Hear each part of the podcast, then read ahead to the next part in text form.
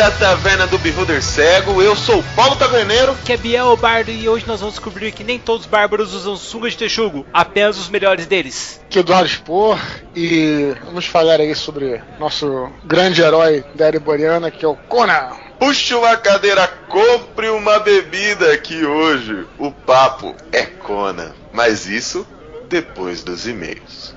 Entre os períodos quando os oceanos engoliram Atlântida e os filhos de Ares se rebelaram, houve uma época inimaginável quando reinos prósperos se espalharam pelo mundo. De lá veio Conan, o Cimério, de espada na mão. Sou eu, seu historiógrafo, quem conhece bem a sua saga. Agora vou contar como foram os dias de muita aventura.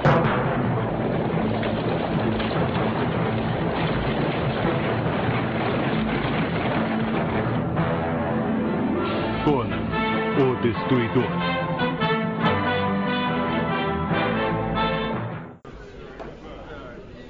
E aí, Prix, como foi a sua semana?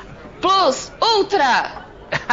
Isso quer dizer alguma coisa? Eu não sei, eu nunca assisti, mas eu fiquei com vontade. Galera, sério, vocês têm que começar a falar pra Prix assistir de uma vez por todas esse anime porque ele é muito legal e é cheio de poderes e individualidades. Vou ter que assistir porque agora eu vou entrar na mesa de supers e eu tô muito empolgada, então agora eu preciso de superpoderes. Preciso de inspiração. Prix, o seu superpoder é não ficar bêbada e tomar todas. Ah, isso é um superpoder. E é o superpoder que você tem. Adoro. Prix, por falar em superpoder e em bêbado, nós temos que dar um recado a todos vocês, meus caros ouvintes. É o seguinte, pro episódio 150 nós queremos as suas histórias que aconteceram fora da mesa enquanto a mesa estava acontecendo. Por exemplo, mesa de carnaval, quando algum player ficou mega bêbado e acabou colocando todo mundo para enfrentar o dragão vermelho e deu wipe na mesa. Nós queremos aquela história que o cara tava dando match no Tinder durante a mesa. Nós queremos baixaria, nós queremos saber de tudo sobre vocês para comentar aqui no cast e fazer um cast mega legal falando sobre essas situações. Porque já aconteceu com todo mundo, cara. Eu já tenho várias histórias dessas aqui para contar, inclusive com players que foram expulsos da mesa. Uh. é isso aí, galera. Manda um e-mail para contato@beholdercego.com. A gente quer saber a sua história. Já tem historinha chegando e vai ser babado. Quero babado, gritaria e confusão.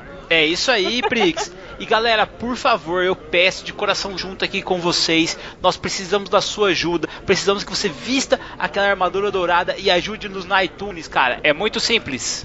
É só você estar iTunes no seu computador, vai lá em podcast, Taverna do Beholder Cego e avalie a gente com 5 estrelas, cara. Nós já temos 76 avaliações, nós temos de qualquer maneira chegar a 100 avaliações. E eu conto com a sua ajuda. Uma, duas, três, quatro perfis que vão lá e votam já ajudam pra caramba, gente. Vai lá, deixa uma dedicatória pra mim, pro Taverneiro, pra Prix, cara. Hoje o Taverneiro não pôde estar aqui com a gente porque ele está num momento importante da vida dele. Então eu peço que vocês façam igual vocês fizeram com o Goku, sabe? Levanta as mãos, Genkidama pro Taverneiro que vai dar tudo certo, cara. E vai dar tudo certo pra todo mundo de nós. Com certeza, porque escolher uma cerveja adequada é muito importante. Exatamente. Sempre. Tem que ser a cerveja dos anões de Dorrerim. E Prix, por falar em Anões de Dorrerim, o que, que nós temos para os nossos ouvintes? Camisetas do Arf no Barril estão à venda no Mercado Livre. Galera, é o seguinte, nós estamos precisando desintocar todo o estoque que nós temos da Dwarf no barril, porque nós já fizemos um novo pedido, um novo lote de uma camisa que nós vamos lançar aqui, que é muito top. Só Confia que a na cal. Tem... Não pode falar que é confia na cal ainda. Não? Não. Desculpa. Spoiler! Galera, nós vamos lançar aqui uma camisa especial mais pra frente, só que nós precisamos desintocar as dwarfs no barril. Tem apenas 17 camisas, nós estamos fazendo ela a preço de custo no Mercado Livre. Pra você ter ideia, sai 32 reais, cara. Se você compra quatro delas, é frete grátis para você. Então ajuda a gente, vai lá, vai estar no link aqui no post. É só entrar e comprar, a gente já envia para você rapidamente, tá certo? Isso aí, galera, vamos comprar e ó, só pra avisar, que se você for muito huge, já não tem. De médio é o que tem pouco? Qual que é o tamanho? Médio tem pouco, tem bastante G, tem uma é, GG, se eu não me engano, e tem três Ps. É isso aí, é o, o, o raspa, é a raspa do fim do tacho. Inclusive, galera, eu coloquei lá do lado na fotinha lá o tamanho, o comprimento da camisa certinho para você ver que realmente se der uma apertadinha, você perdeu uns quilinhos, dá pra colocar G em qualquer cara aí. qualquer cara também não sei, né? Mas A gente dá um na jeito, fé. Prix. É bom que daí o cara coloca a camiseta e se sente todo fortinho. É isso aí. Ô Prix, e pra comemorar aí, me fala o seguinte: nós temos um cast que foi um sucesso de Boku no Hero, falamos sobre individualidades, falamos sobre várias coisas e nós recebemos muitos e-mails, não é mesmo? Com certeza. Então lê um pra nós, pô. Ô, pra já.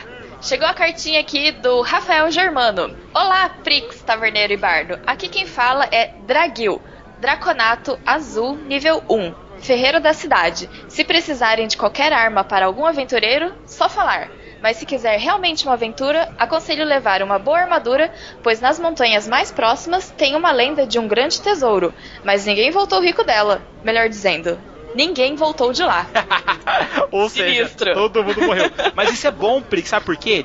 Se um Ah. monte de aventureiro foi lá, galera, e ninguém voltou, quer dizer que eles deixaram os tesouros deles lá também. Então, tem muito tesouro. Tesouro pra caralho. Talvez meio furado, meio quebrado, meio estourado, mas tá lá. Lembre-se que armas mágicas não estragam facilidade, galera. Deve estar em algum lugar. Deixa eu continuar aqui. Aqui é Rafael Germano, 23 anos, de Curitiba, cursando Educação Física.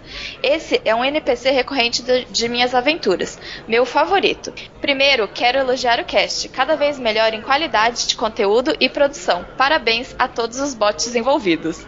Nossos bots, meu, estão cada vez melhor. A gente tá fazendo uma programação foda aqui. A galera padrinho percebeu que a gente ativou o bot do Taverneiro lá e ficou foda.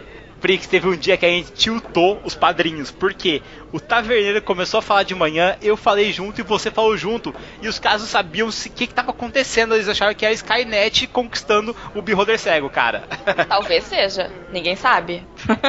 Galera, pra você que tá ouvindo, sério, entra no nosso grupo de padrinho agora e descobre quem é bot e quem é o personagem de verdade. Uh, mistérios.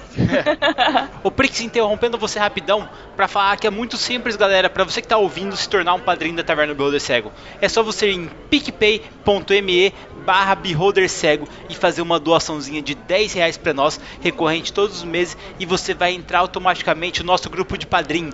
Cara, é um grupo que tem mais de 85 pessoas, tem vários mestres lá que precisam de jogadores para suas mesas, então nós contamos com vocês de coração. Quer padrinhar de outra forma? Tem o padrim.com.br barra Cego. É muito simples e não tem mais desculpa, que você pode pagar até no boleto, cara. Sério, tem gente que vai até o banco, paga no boleto lá para ajudar o Beholder Cego, porque essa taverna é supimpa.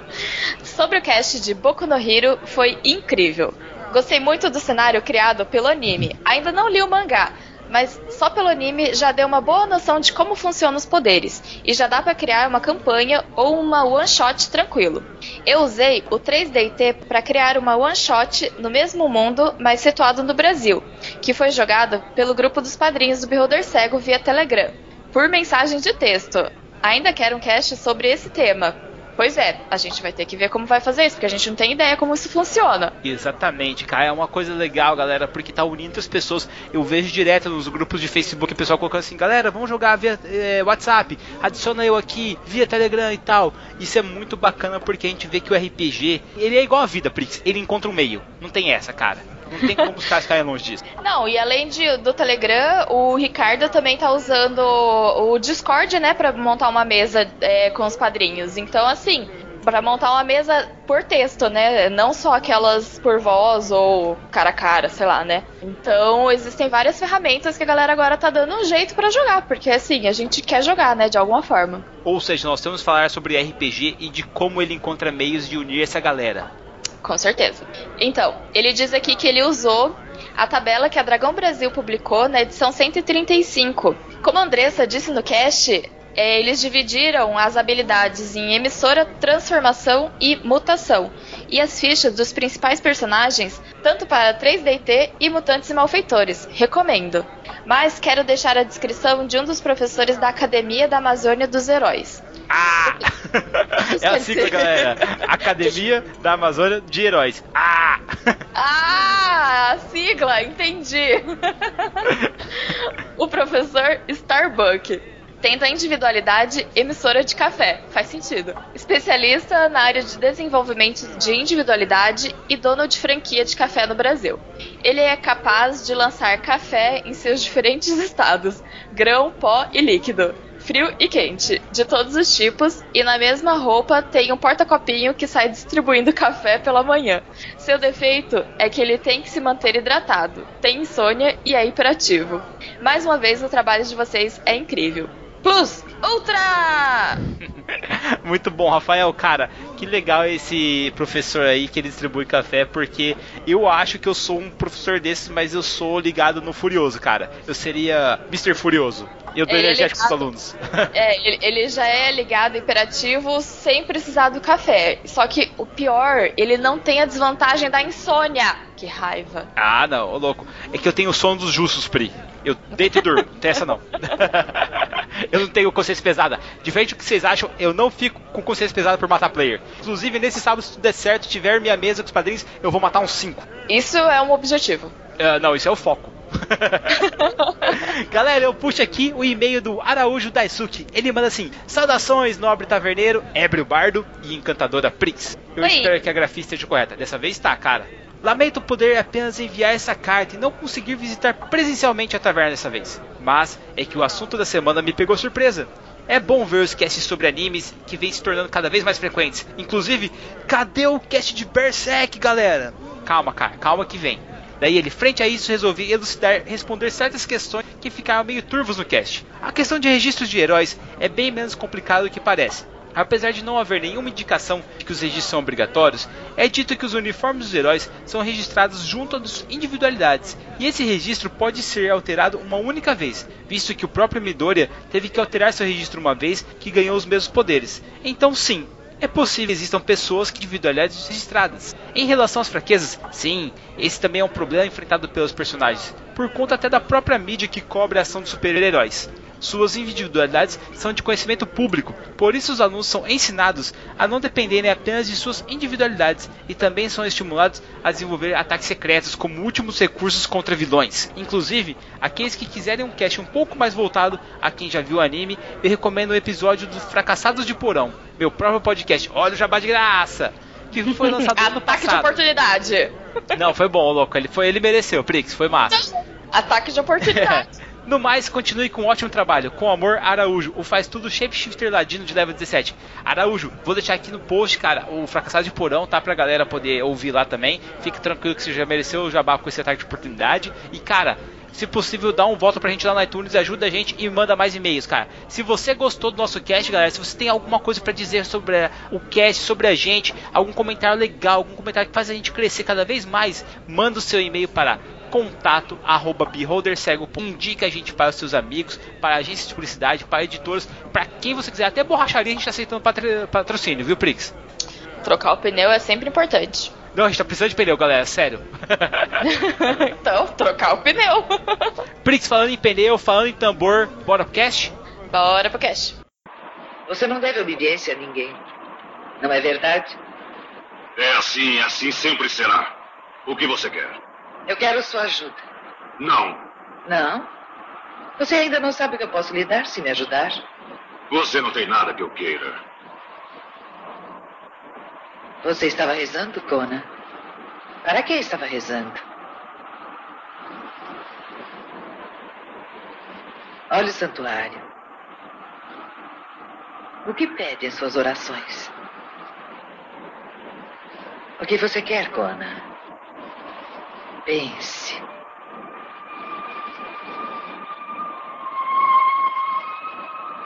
Mostre-me o seu desejo mais secreto.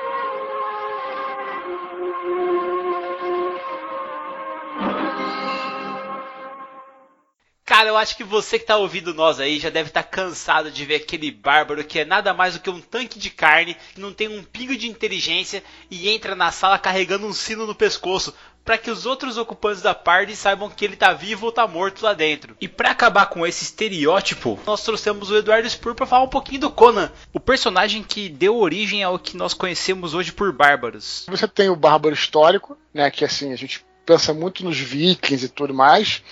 E também tem o outro bárbaro, que é o Conan, que é, veio da literatura, mas se pensar bem um pouquinho, a gente pode até falar ao longo do programa aqui, afinal estamos aqui reunidos para isso. Ele também é um bárbaro do norte, é porque a gente tem uma, uma noção assim de que né, ele tem um corpo mais bronzeado e tal, mas é porque aí ele foi um cara do norte que desceu lá para as terras do sul e aí passou a virar pirata tal, etc. Mas é, pouca gente para pensar que realmente o Conan é um bárbaro do norte. É assim, é quase como um viking. Não é exatamente um viking. Os vikings seriam os vanires, que é uma outra galera que era daquela região da, do norte e tal, né? Mas ele também é, não deixa de ser um bárbaro do norte. Só que a gente tem uma noção um pouquinho diferente, talvez pela iconografia que surgiu a partir dos quadrinhos, do próprio Arnold Schwarzenegger, que é um cara, claro, que, que, que é um austríaco, mas ele aparece mais bronzeado, talvez um pouquinho mais moreno nos, nos filmes. A gente não associa muito com o viking histórico, com o bárbaro histórico. Mas ele não deixava de ser. Então acho que o Conan. E, e, mas o interessante foi isso, porque ele criou né? E, e, e, acho que isso tem muita coisa que joga no RPG que vem da literatura, né? Já que a gente está num podcast de RPG, o próprio Dungeons and Dragons se valeu muito, né? Da, da, os primeiros Dave Arneson, Gary Gygax papas de RPG, eles foram os caras que leram muito Conan, né? É, é, leram muito Fritz Leiber e outros autores, e não tanto, por incrível que pareça, cara, não tanto Terra-média, não tanto Tolkien. É, assim, é meio estranho falar isso porque a gente associa logo o D&D, o RPG com Tolkien, mas a influência deles era outra. Aí vou jogar uma carteirada e dizer que quem me falou isso foi o próprio Dave Arneson quando veio ao Brasil.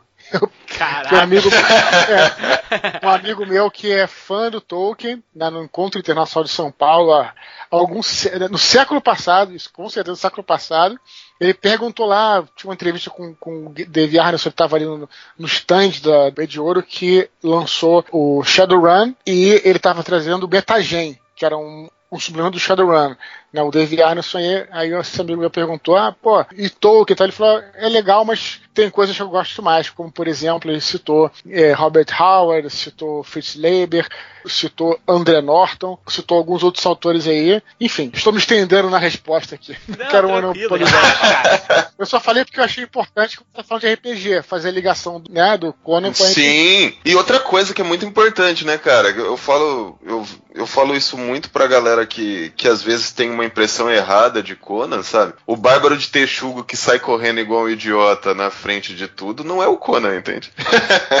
Essa é a minha pergunta, cara. Tipo, ô Dudu, você que manja muito mais de do que a gente, cara, ele usava mesmo só a tanguinha e vamos que vamos ou não, cara? Ele vestia armadura, ele pegava escudo. Como é que era que funcionava essa parada? É, era o seguinte, essa, essa tanguinha, ela na verdade foi uma coisa meio que criada pelos ilustradores né, da Espada Selvagem de Conan. O João Buscema e outros caras que ilustraram nos anos 70, eles criaram essa tanguinha e tal, mas não é que seja uma tanguinha de texugo. Na realidade, aquilo é o Conan com a tanguinha, as pessoas não entendem o que que está por trás daquilo. Calma que não vou falar nada, nada pornográfico. Qual é o conceito? E o conceito é muito interessante, até uma coisa séria, sabe, cara?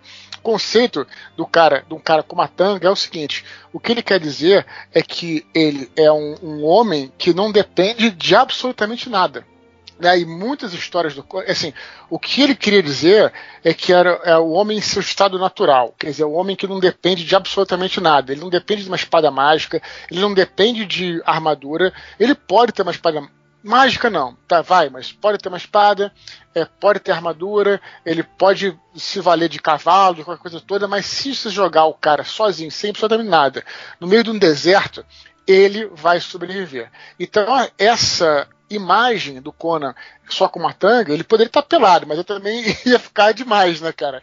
Então o cara bota ele com o mínimo possível, né? Isso tanto nas, nos, nos quadrinhos como nas histórias, muitas vezes, para mostrar várias histórias originais do Robert Howard, é isso o bárbaro ele é lançado né, dentro de uma coisa. E porque ele é um bárbaro, ele não depende de nada. Não é como um homem civilizado, que depende de seus serviçais. Depende de... Então, esse é o conceito. Vocês falam brincando, e a zoeira é muito maneira, mas existe um conceito também por trás disso, que eu acho interessante. Né? É Agora, respondendo, respondendo objetivamente a sua pergunta, é, é isso, cara. Muitas vezes ele tá com absolutamente nada, às vezes ele tá com uma faquinha, às vezes ele tá com uma armadura, eles usam também armadura, lembrando que como a era iboriana, apesar dela ser medieval, você não vê muito é, armadura pesada, né? A não ser na Aquilônia, que é uma região um pouco mais.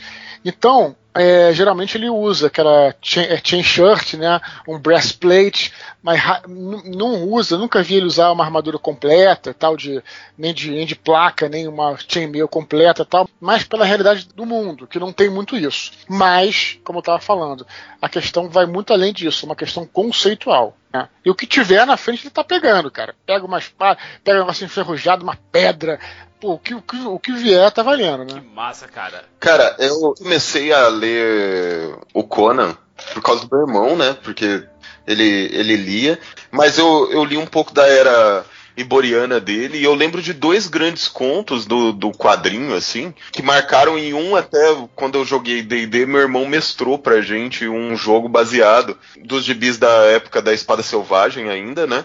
Uhum. E que eu, o que eu gostava do Conan, né, que ele enfrentava uhum exércitos e, e, animais e tudo mais. E também tinha aquelas coisas sobrenaturais ali do universo do Conan, que às vezes eram coisas absurdas, mas geralmente as coisas pequenas eram as mais legais, assim. Isso me encantava muito no mundo do Conan, né? E o Conan, ele não era um bárbaro que a galera às vezes pensa que eu falei um bárbaro bobo e burro. Não, muito pelo contrário, o cara era muito inteligente, assim. Ele tinha as estratégias dele de batalha, ele era um cara é, até mesmo culto ali entre pessoas que ele convivia. Pô, eu achava muito fera, cara. E um mercenário, né? É. Porque era um, um, um típico bárbaro insano. É, o que você falou é bem relevante, e aí voltando para RPG. Estou puxando bastante para RPG porque o nosso programa aqui, né, é voltado para isso. Eu acho que é, é, muito mais até do que, sei lá, outros livros longos, tal. O que eu acho interessante, realmente, das histórias do Conan, todas elas. Aliás, é, vale falar que o Conan ele teve uma, uma grande sorte depois que o Robert Howard, que é o autor original, faleceu. É, os autores que herdaram né, que continuaram escrevendo sobre Conan, cara, todos eles, praticamente todos, eu não lembro de nenhum que não tenha sido assim, captaram muito, muito, muito, muito o ambiente, né, e, e, e o conceito todo da história, né. É, você tem depois que ele morreu, tem o, o Sprague the Camp, Lynn Carter, tem o Roy Thomas, que era o cara que fazia o, os, os, os, roteiros, né, para os quadrinhos e tal. Todos esses caras, eles entraram no espírito da Ereboriana. Então, quando deu uma sorte né? Não é como outras.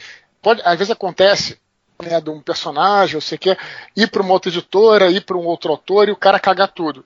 O Conan teve um, teve um herdeiro, é, teve uma herança de autores que respeitou muito. Isso é uma coisa que eu ia falar. A segunda coisa é o seguinte: Robert Howard ele escrevia, vamos lembrar, numa época das revistas Pulp. Então você tinha que escrever contos. Claro, tem narrativas mais longas e narrativas mais curtas. Mas como você escrevia contos, né, e vamos colocar ali em torno de 20, 30 páginas e tudo mais, você tinha realmente que elaborar uma aventura. Né? Você não podia elaborar sagas muito grandes. É, houve sagas maiores, né, como a, é o caso da Rainha da Costa Negra, sagas que foi várias, várias aventuras interligadas e tudo mais. Só que você tem, muitas vezes, quando você pega uma história do Conan, seja no quadrinho, seja no livro, seja no original, seja em qualquer lugar, você tem realmente uma aventura. É uma situação que se apresenta, tem um desenrolar, a evolução e um desfecho. É, isso é ótimo e é perfeito para você construir uma aventura de RPG. Né? Assim, eu diria que até né, você, você tentar se inspirar, por exemplo, num Tolkien, que é um barato também, Claro, você vai fazer uma campanha longa e as coisas vão se desenrolando e tem né, situações ali, batalhas e tal, etc. Mas o interessante é, você pegar uma história do Robert Howard ou, ou de, um, de um Conan geral, você tem realmente uma, um ciclo que se fecha ali em torno de 30 páginas, algo que é muito, geralmente é muito rico, muito interessante, tem né, um final bacana tal, e você pode pegar aquilo e adaptar facilmente, facilmente para o seu jogo, assim, às vezes quase sem tirar nem pôr. Então acho que isso é muito rico pro RPGista, cara. Vocês podem explicar o que, que é a Era Iboriana, cara? Que vocês estão falando, estão falando, e eu realmente não sei o que é isso daí. Era Iboriana é o seguinte, né? O, essas histórias começaram a ser escritas na década de 20, década de 30 foi quando Robert Howard estava fazendo sua produção. Nessa época, a ciência era ainda incipiente, você tinha muito mais perguntas do que respostas. É claro que isso também é verdade hoje. Hoje em dia você tem muito mais perguntas do que respostas, mas na época era mais ainda. E lembrando dos jornais sensacionalistas, que, porra, lembra da história, vocês certamente lembram da história, né, que um sujeito, é, esqueci o nome dele, ele viu com o telescópio dele é, os canais de Marte. E aí já inventaram uma, realmente uma história de que podia ter marcianos e tal. Então, você tinha fatos históricos, fatos científicos, na verdade, e aí uh, pô, eh, você tinha uma invasão da, assim, da narrativa, né, ficcional e tudo mais. Então, o que acontece? Você, nessa época, já descobriu que você, o ser humano, o Homo sapiens, ele tem por volta de 100 mil anos, né? É, não os primeiros hominídeos, que datam de um milhão de anos atrás, mais ou menos. Mas o ser humano, ele tem 100 mil anos. E a civilização humana, não ser humano, a civilização humana data de 10 mil anos atrás.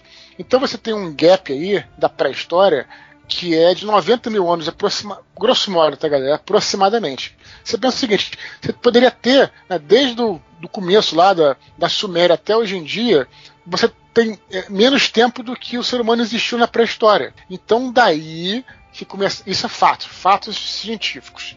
E aí daí começou essas, todas as especulações. Pô, o que, que, poderia ter acontecido nesse tempo? Não é possível que o ser humano não tivesse evoluído. Hoje a gente sabe que é possível por causa de uma coisa chamada escrita. O ser humano deu um salto tecnológico por causa da escrita. Quando você começou a escrever, você começou a acumular cultura, acumular conhecimento e a cultura vai crescendo em progressão geométrica.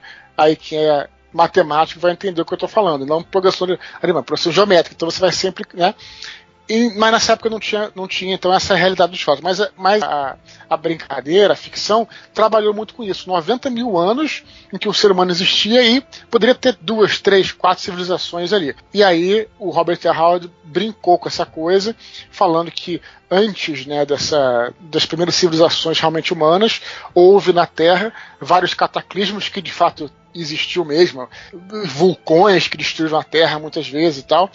E aí ele pegou ali, pô, então, primeira era, né? Quando começou a nascer o homem, era a era turiana, era um continente todo. Aí depois teve um outro cataclismo que afundou a Atlântida, e depois o ser humano voltou à barbárie, aí teve a era Teiboriana, essa era que é entre a era turiana e seria a nossa civilização de hoje, que terminou com também um outro grande cataclismo, destruiu tudo, apagou tudo, e aí começou lá, é, sei lá, os egípcios, como é que a gente tem hoje, entendeu? Então é uma era fictícia que estaria aí encaixado em algum tempo da pré-história humana, né? Seria essa a ideia. Caraca, velho, que viagem. É uma viagem, mas o que é interessante é que assim, não é de todo impossível. Não, Hoje a gente não. sabe que não é muito fácil. Mas aí, é, então, então ele misturou essa coisa científica, né, com uma e era isso que ele fazia também nas histórias dele, que eu vou falar mais pra frente. Mas deixa você falar aí pra não me empolgar muito. Não, cara, é que assim, você tá falando assim, ah, é, é, é, parte científico. Mas, cara, tipo, tem Atlântida, tem vários mitos que a gente é, acha que existiu e realmente podem ter existido, sabe? Não precisa ser igual a gente imagina.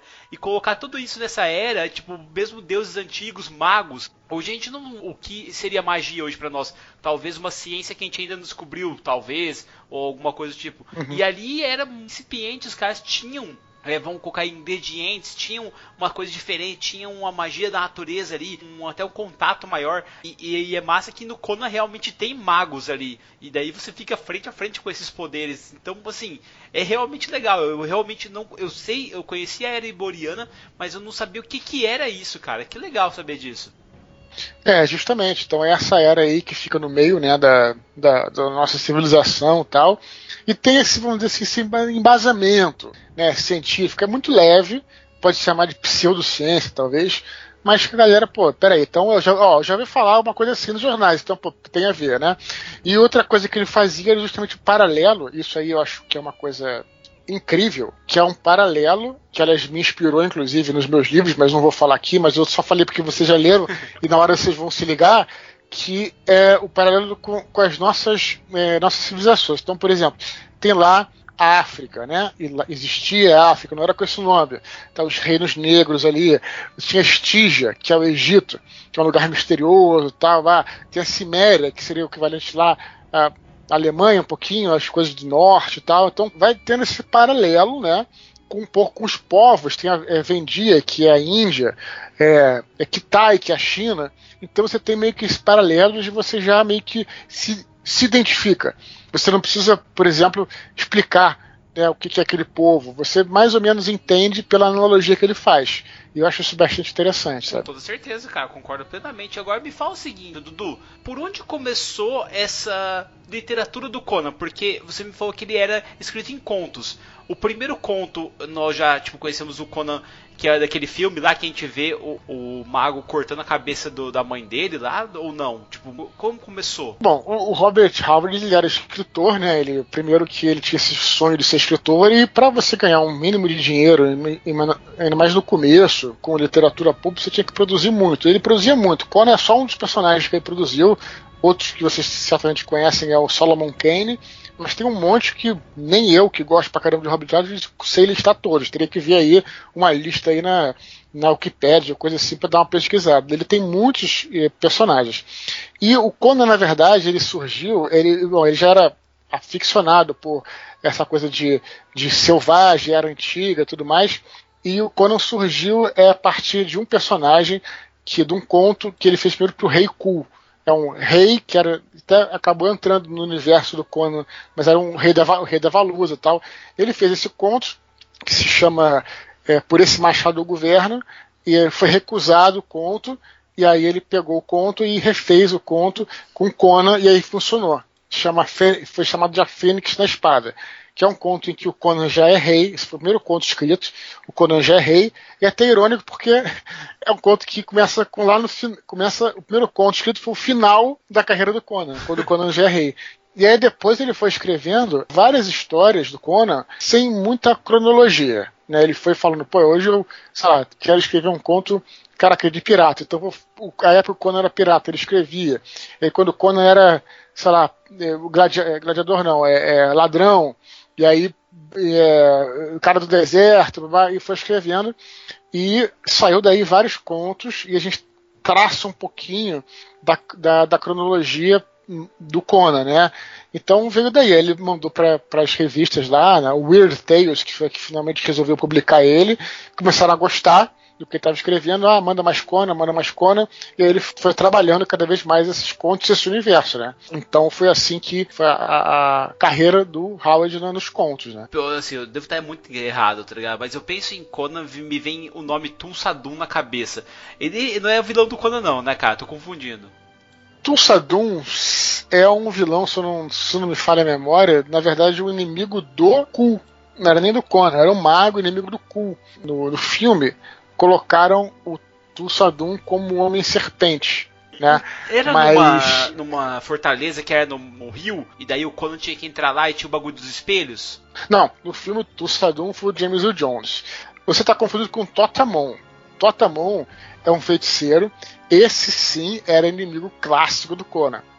E que inclusive aparece nessa história, a Fênix da Espada, e acompanha o, é, o Conan por algumas histórias e tal, e depois, inclusive, os outros escritores que escreveram sobre o Conan usaram o Totamon para fazer outras histórias. Mas ele é um mago da Stygia, um sacerdote de Sete que, enfim, deu muito trabalho pro Conan e, e era uma espécie de arqui-inimigo do Conan. Mas ele não confundiu o Totamon, que é o que tem no segundo filme, Conan o Destruidor, com Tulsadum, que é do primeiro filme. Né? Sim, mas que é aquele homem serpente. Esse do espelho é o Tulsadum mesmo, não tô ficando louco não, né? É, esse do espelho. Não, esse do espelho é o Totamon. Ah, tá. Que na verdade, que do filme não tem nada a ver com o Totamon dos quadrinhos, nem das histórias, né? O Totamon dos quadrinhos, ele é um cara bem assim, egípcio mesmo, né? Com uma, uma iconografia egípcia e tal, né?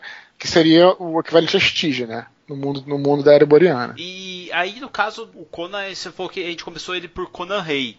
E depois ele foi escrevendo Ford Ordem, tipo, igual você falou, do Conan Pirata e assim por diante? Ou, ou não, Dudu? Como é que foi? Tem uma cronologia para você ler Conan hoje? Olha, não tem. E, e, o Robert Howard ele falava até isso. Ele dizia que. Por que, que ele não escrevia? De ordem cronológica, porque ele era como se ele tivesse você ouvindo essa história do próprio aventureiro, o aventureiro que se reúne em volta de uma, uma fogueira e vai, vai, contar sobre suas aventuras, ele não conta aquilo de ordem cronológica, ele está falando uma coisa aí, porra, alguém pergunta outra parada, o cara fala, ah, aquela vez que eu fiz isso, aquela vez que eu fiz aquilo, ah, houve outra história, e aí conta, um assunto puxa o outro. Então ele não, não fazia essa coisa de ordem cronológica, ele pegava histórias que eram aleatórias da vida do Conan e escrevia.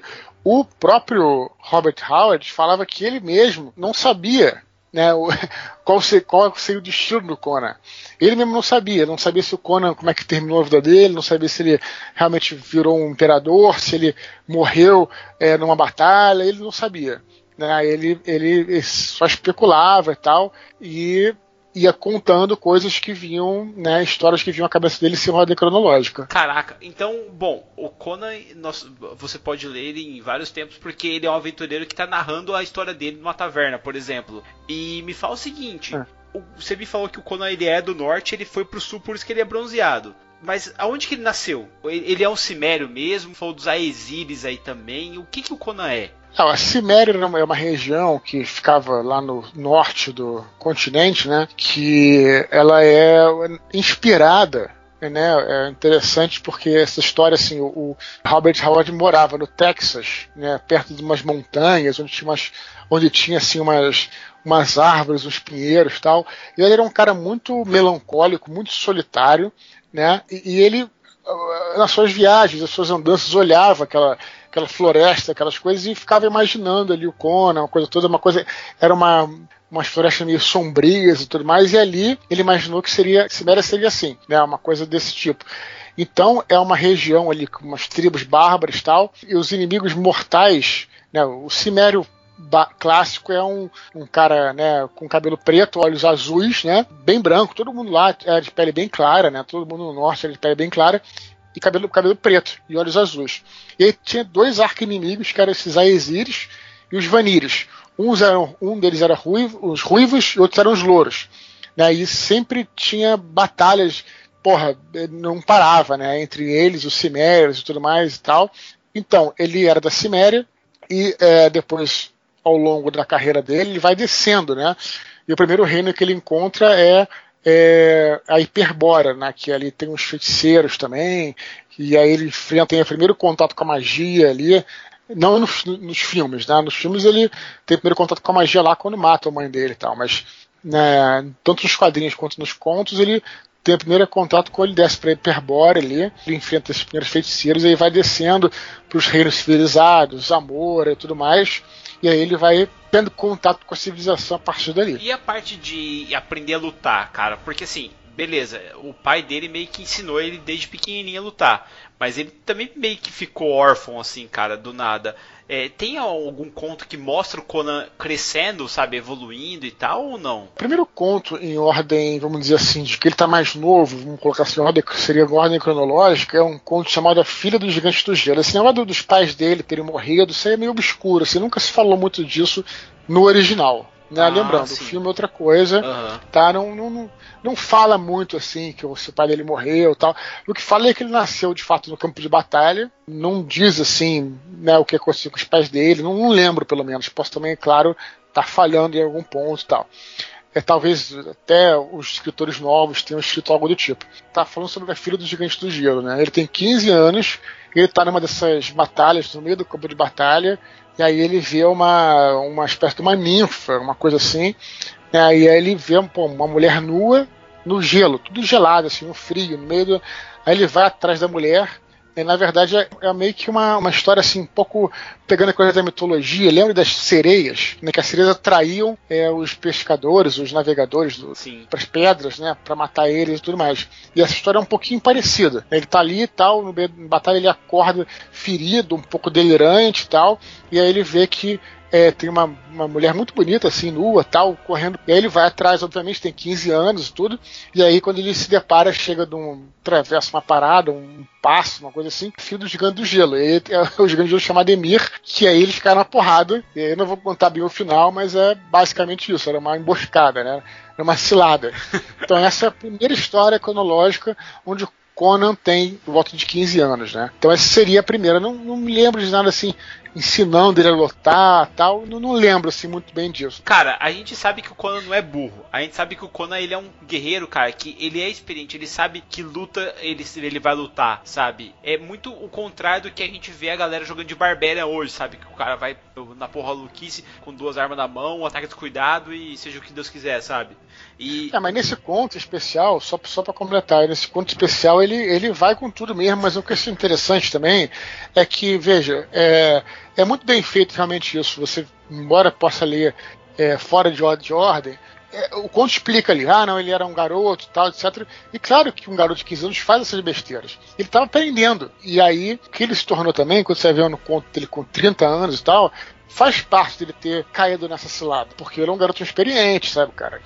E isso é bem mostrado. É, nessas histórias, nas histórias dele. Né? Sim, então no caso aí nós temos realmente um aventureiro em começo de carreira. Ele sempre, tipo, assim, foi o exército de um homem só, cara, que sempre foi para cima sozinho, ou ele tem aliados, companheiros ali durante os, os, contos dele? Tem, tem muita coisa, né? Tem coisas que ele sozinho, né? Alguns que ele tem é, os companheiros, é o, o, talvez, vamos dizer assim, o do original, vamos colocar assim, acho que talvez o mais icônico dessas, desses companheiros, durante é, a saga, que é a Rainha da Costa Negra, que é uma saga em que ele vira pirata. Tem gente que considera a melhor saga do Conan já escrita, assim, realmente, e realmente é muito maneira muito maneira mesmo, que é quando ele conhece a Belit. Né? A Belit é uma capitã de um navio pirata que ela é a rainha da Costa Negra. Ela é xemita, na verdade, que é uma espécie assim de árabe, meio síria e tal, e ela comanda uma tripulação só de homens negros mesmo, assim, bem núbios tal. E aí eles, pô, vão saqueando e pirateando a costa e invadindo portos e tudo mais. E ele é pego numa dessas coisas e ela se apaixona por ele, ele se apaixona por ela e ela vira o grande amor da vida dos dois, né? E tal. Não quero nem falar o final, mas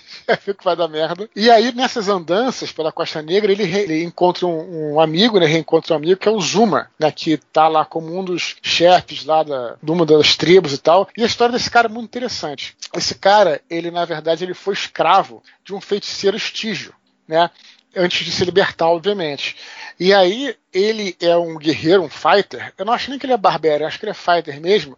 Só que ele tem classe de mago, porque ele ajudava o mago a fazer experiências. Então ele tá no meio da porrada lá tal, aí às vezes ele faz umas magias. Então é uma magia que é idêntica. Eu não sei nem se tem na quinta edição, chama Hipnotic Petra, que é padrão hipnótico. Pô, o cara faz exatamente aquilo, cara. É incrível. Então o cara tem lá uns dois níveis de mago e tal, sabe? Então acho que esses são os, os companheiros do Conan que são mais icônicos. Claro que tem outros aí, ainda mais, pô, quando você tá falando, se você levar em conta os quadrinhos, né? Tem a, a Red Sonja, né? Tem muita mulher, tem a Valéria da Irmandade Vermelha, que é outra pirata e amiga dele também. Cara, tem muita coisa. Como é que é a magia nele, no, no mundo do Conan aí, Dudu? Você for do mago aí nível 2 e tal, e nós temos ali o primeiro mago que ele enfrenta, que é um cultista de 7, o Totiamon. Como é que eles tratam a magia nos contos? É uma magia estilo Senhor dos Anéis, cara, assim, mais power? Ou é uma magia tipo Bernard Cornwell, que você não sabe se acontece ou se é magia, não é, tal? Como é que é? Olha, cara, nem uma coisa nem outra. A magia, ela tem, assim, um, uns efeitos mais diretos, tá? Como na Terra-média você não tem muito efeito direto, tal, mas às vezes em algumas histórias tem um efeito direto, especialmente quando se trata de hipnotismo, se trata de conjurar bicho, criatura, isso tem, é, realmente existe isso na Ereboriana, mas o que é interessante da magia, cara, que é diferente também da Terra-média, que os elfos mexem com magia, né? Tem o Gandalf, tem, tem a magia na Ereboriana, ela é sempre tratada como algo maligno, ou algo que corrompe. E a história talvez mais icônica nesse sentido é uma história incrível chamada Torre do Elefante. Não sei se vocês já leram em algum lugar essa história, que é justamente a história de umas criaturas, né? Uma, um grupo de criaturas que viajavam pelo espaço e caiu na Terra. É uma coisa bem Cthulhu, cara, extremamente Lovecraft, Cthulhiana total. E aí são criaturas boas, né, cara? E é, elas, elas vão ensinando o ser humano a magia, né? Porque a magia como uma parte da natureza e tudo mais. O que acontece? É, o, o, um, é, lá para frente, tudo, um dos magos, né, um dos sacerdotes, um dos magos, ele pega essa magia, usa essa magia para aprisionar essa criatura que o ensinou. Né? Então a criatura está lá na torre, meio, meio prisionada, melancólica, meio triste, né? já querendo morrer. E, e é isso que acontece. Então, assim, é aquela, aquela história. Né? O ser humano, quando pega né, uma coisa que a magia é uma coisa natural, quando ele pega e tenta dominar a natureza sempre dá merda e sempre acaba cor se corrompendo. E isso é, na realidade, está muito colado com tudo que o Robert Howard vem nos dizer, né? Força da natureza, cara. Não mexe nisso. Mantém o seu estado natural, que é o que ele quer chamar com Conan, né? Um homem natural. Enquanto na realidade, você quando vai tentar torcer a natureza e usar aquilo a seu favor, dá merda. Né? Então é essa é a grande conceito por trás. Então a magia é sempre algo corrompido, né? Algo, sei lá, obscuro, sombrio, né? E é tratado dessa forma. Tem um outro exemplo disso que é muito legal, é do quadrinho também, que é uma história chamada a Maldição da Deusa Gato. A Uhum. Maldição da Deusa Gato, o Conan encontra uma relíquia, uma relíquia de é, Bast, eu acredito que seja Bast, né? Corpo de mulher, cabeça de gato, deve ser Bast. Ele encontra uma relíquia de Bast, e essa relíquia dá pra ele uma fúria e uma violência muito maior, assim. Porém, ele não consegue controlar aquilo, né? Aquela violência, aquela fúria, e esse artefato aí, entre aspas, fica cantando na cabeça dele toda hora, faz uma música que só ele consegue escutar, incentivando ele a fazer isso.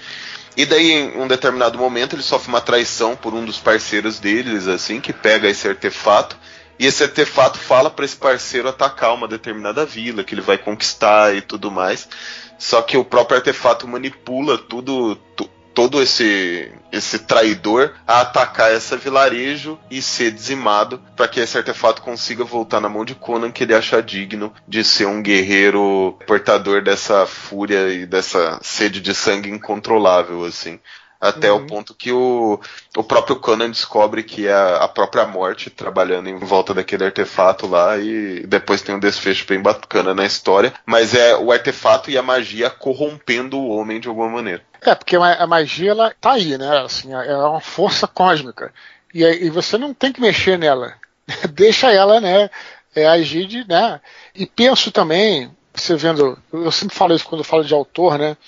É, você vê a biografia do autor e tenta relacionar, né? Você vê que, só entrando um pouquinho na biografia dele, bem rapidamente, é, ele vivia numa cidade de Texas e durante o período em que ele vivia lá, a cidade era pô, fazendas, né, coisa do tipo, e chegou o petróleo. E quando chegou o petróleo, que é uma força da natureza, né, o petróleo vem da terra e tal, a cidade começou a se corromper também. E, e a ver os jogos, é, os prostíbulos, a, a violência, sabe? A, a coisa toda, os guetos, tudo mais veio com o petróleo, porque a cidade cresceu, começou a ficar rica, quer dizer, mais rica no caso, né? E aí começou a ter tudo isso, né? Então é, ele foi vendo realmente como é que a natureza também, o homem, né? Veio corromper a natureza. O petróleo estava lá, né? E o homem veio corromper e tal. Então acho que tem muito a ver também com a biografia dele, esse tipo de essas coisas que ele coloca no- nas histórias dele. Colocava, né? Sim, mas o Dudu, é, essa parte dele, do escritor, né, do Howard ali, é, como é que ele era, cara? Tipo, porque assim, ele morreu novo pra cacete, assim. Aqui eu tô vendo aqui, ele tem 17 contos do Conan escritos, né? Sim. Não sei se é realmente isso, Sim. mas cara, é muito pouco tempo, sabe, de vida assim. Ele teve algum trauma, teve problemas com os pais, alguma coisa assim, cara? É, ele tinha uma relação assim meio estranha com a mãe, porque a mãe ela era doente, né? Tinha tuberculose e tuberculose naquela época você só tinha que manter, né? Você não sabia se podia pegar uma infecção, morrer. Então era uma pessoa que tinha uma doença, né, cara? Assim, meio que enfraquecida. Então ele tinha essa esse apego com a mãe, um apego muito forte com a mãe, e, e isso talvez tenha impedido, né? A gente só pode especular. Talvez tenha impedido ele, ele de conseguir um emprego fora, né? De sair da cidade. Ele já foi algumas vezes, trabalhou em coisas por ali, trabalhou em, sei lá, jornal, do, jornal da cidade, coisa do tipo, mas ele acabou ficando trabalhando em casa, ele gostava muito de escrever, e o que aconteceu com ele no final da vida dele, o pai dele era médico, né? E o que aconteceu no final da vida dele foi que a mãe, já muito debilitada, foi levada para o hospital, teve alguma crise, alguma coisa, por conta da tuberculose, e aí o médico disse que ela iria ficar em coma irreversível. E aí ele não aguentou o trauma, né? Foi lá pro carro e se matou com uma- um tiro na cabeça. E aí acabou morrendo, sendo enterrado na mesma hora que a mãe. A mãe morreu oito horas depois, ele também morreu junto com a mãe. Então ele não, não, não, não segurou essa onda e acabou, né, pô, se, se matando. Então é, você não tem como saber o que acontecia no, no interior da casa do cara, nem nada, mas o que se especula que era uma relação meio, meio estranha, um pouco psicótica, né? E, enfim, era algo que talvez um pouco doentio, assim, né? O que se especula. E acabou levando ele à morte aí. Cara, mas uh, a gente vê aqui tipo, alguns contos dele, por exemplo, é Profetas do Círculo Negro, é, tem muita, muitas faces da morte. Todas elas o Conan ele é levado a uma situação onde ele encontra o desconhecido, não é? É. Isso é interessante porque, assim, eu acho que o que ele trabalha, uma coisa que o, que o Howard trabalha aí nos contos dele, é uma coisa muito clássica da ficção científica e é um tipo de narrativa que estava muito muito que era muito comum na época e acho que também é hoje em dia, mas é que é que é bem interessante, que é o seguinte, que é colocado uma, no começo uma situação de um mistério absoluto. Né, e realmente aquela coisa é feita de forma que, pô, o cara, né, como essa história clássica da Torre do Elefante aí, o sujeito fala, pô, mas naquela torre ninguém consegue entrar, e lá tem tesouros inimagináveis tal. Quando você começa a ler aquilo, você fala, caramba, eu quero ir lá. Eu, eu, cara, eu, quero.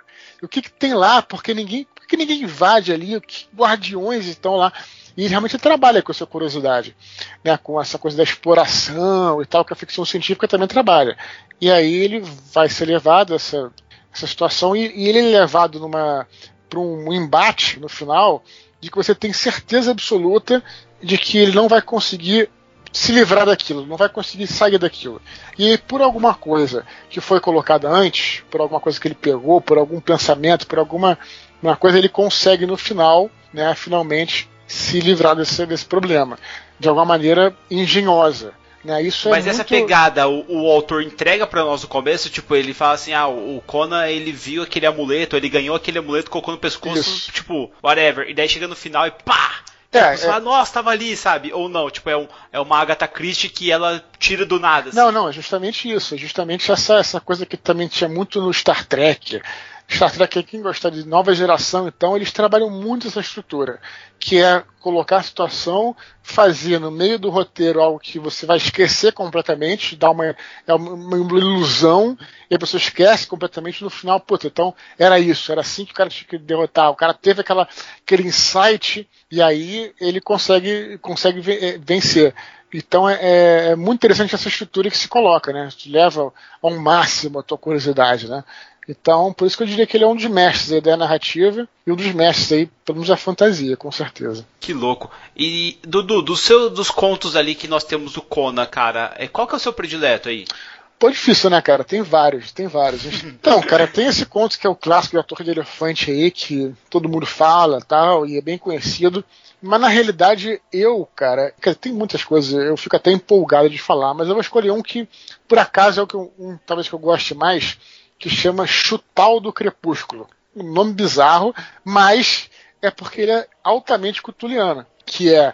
Tem uma série de, de, de aventuras que são assim, né? O Conan tá num lugar ermo, no caso está no deserto, então ele vê uma cidade, ele entra na cidade, a cidade está vazia, e ele começa a ver, pô, que o que está acontecendo nessa cidade? Não tem ninguém e tal.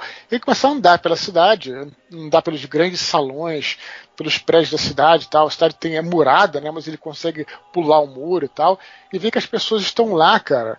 Tem gente lá, mas as pessoas estão embriagadas, cara, com uma espécie de uma, umas paradas que eles fumam. É, não, é uma Lotus, né? É uma, um tipo de Lotus lá, um tipo de, de folha lá que os caras ficam embriagados e não reagem a nada. Ficam lá nos seus divãs, nos seus coxins lá, ficam lá embriagados e tal. Ele não consegue falar com ninguém. Sabe? Os caras estão lá. Aí que, que porra é essa, meu irmão? Então você fica sem saber o que fazer. Aí no meio da parada, chega uma mulher lá e fala: Olha, isso aí é o seguinte, nós estamos aqui porque existe um Deus vivo dentro da cidade, nós temos que prestar homenagem a ele e tal, tudo. E aí, é, bom, não sei se eu vou contar daí pra frente, porque também fica. Não quero dar spoiler. Mas basicamente, cara, eu vou dizer, cara, no final acontece algo cutuliano, cara. Sabe? Tipo, é uma parada foda. E, e tinha alguma eu... relação dos autores, cara? Porque é. tem muita pegada, essa, essa pegada do Cutulo em algumas coisas que eu tô vendo aqui do Conan. Sim, não, eles eram é, amigos de correspondência, né? Amigos de, de carta, de trocavam correspondência. E como publicava na mesma revista, o Howard ele era o maior fã do Lovecraft. Ele era, pô, um fã louco e amigo, se correspondiam muito. Ele escreveu um, um elogio lá ao chamado de Cthulhu, que é o, né, o conto do Lovecraft. Escreveu um elogio, pô, parada assim, eu tenho que procurar essa carta tá em algum lugar, assim, né? na internet, que eu, digo, né? Elogia falando que Lovecraft, porra, chegou ao ponto de entender, o único cara que entendeu todos os mistérios cósmicos, faz um elogio louco, assim, ó. Era um fã muito, muito, né, um fanático. Horroroso, assim. Pelo, pelo, pelo amigo, né? E, e o Dudu, aí já pegando, né, até mesmo essa pegada assim, o Conan ele encara, nós falamos aqui de alguns magos, só que ele encara algum militar também, é, outros soldados, é, gente assim, tipo guerreiro mesmo, warrior é, fodão assim, cara, nos contos ou não? Claro, sem dúvida. Você tem. Ele enfrenta qualquer coisa, né?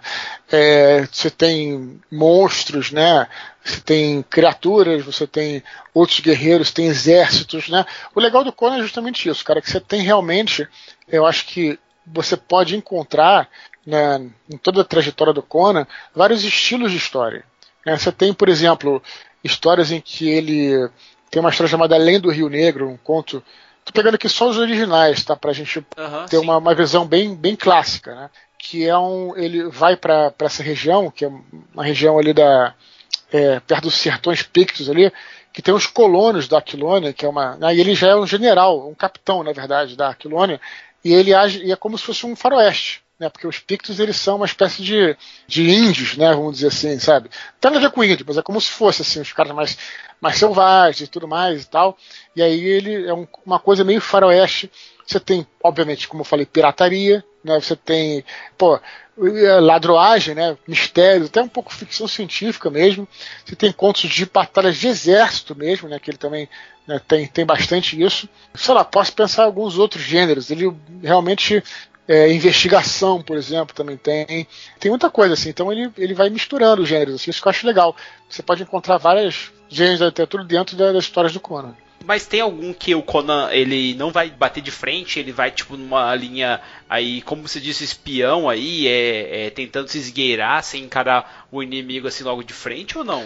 Tem, ó. Você vê, por exemplo, tem, uma, tem um conto que chama. É tentando lembrar o nome, na verdade, porque ele tem vários nomes esse conto. Foi, é, foi renomeado e tal, mas galera que, que, curte vai, vai lembrar do que eu tô falando. É logo quando ele chega na Hiperbórea, ele vai assaltar um templo que tem um ídolo. E aí ele chega nesse, nesse ídolo, começa o, o conto com os guardas encontrando um sacerdote morto. E aí encontra um Conan. O cara empreendeu o cara, ele fala, olha, é, pô, você matou esse sacerdote? Falou, não, não. Eu vim aqui invadir o templo, não matei sacerdote nenhum. Então vou ajudar vocês a tentar descobrir né, o que, que aconteceu. E aí tem várias, vai ter investigação tal. No final tem uma caixa que foi enviada para o sacerdote por um feiticeiro, que aliás é o Totamon, né, que é esse cara que é frequente, parece nas histórias do Conan. E quando abre a caixa, sai uma espécie de uma serpente e o Conan, como provavelmente assim era o primeiro contato dele com a magia, claro, tinha encontrado lá os, os gigantes do gelo, mas como ele era o primeiro contato com a magia, meu irmão, ele o conto acaba de uma maneira que você não pode imaginar. O cara sai correndo, maluco. O cara vaza. Sério? Cara. O cara vaza. eu achei que morrendo eu achei de medo. Que cortar assim. a cabeça cobra. Pois é, não corta. Ele sai correndo morrendo de medo, assim. Cara, eu não lembro se ele corta, agora não tô lembrando se ele corta. Não sei se ele corta, se ele dá um golpe sai correndo. Cara, realmente não lembro. Se ele dá um golpe e sai correndo, ou se ele se vira e sai correndo. Eu sei que ele, sei que ele fica morrendo de medo. E vai embora da parada. Então, cara, tem, tem isso também, né, cara? É, o, o Howard entendeu que ele era um cara novo, que ele nunca tinha visto aquilo. Depois, quando ele vai pegando, já tendo a magia, já vai enfrentando alguns feiticeiros, ele já vai ficando mais cascudo com a coisa, entendeu? Ah, então você já tirou já a, uma pergunta que eu ia, queria fazer, porque a visão que eu tenho do Conan é que ele não tem medo de nada. Então, realmente, a magia ele já tem um pé meio atrás ali. Morre é, não... Morre, morre de medo. Tanto que nesse, nessa história que eu contei da Rainha Gato, né? A maldição da deusa Gato, que ele encontra esse artefato. No final, ele fala, maluco, não vou ficar com isso aqui não. Isso aqui, ele, ele joga e sai correndo mesmo, mano. Ele joga, ele joga no meio do deserto e foge, sabe? Ele foge. E não fica com o artefato, não. Ele também tem um pouco de medo de um feiticeiro. Sempre quando tem feiticeiro, ele fica com o pé atrás, assim.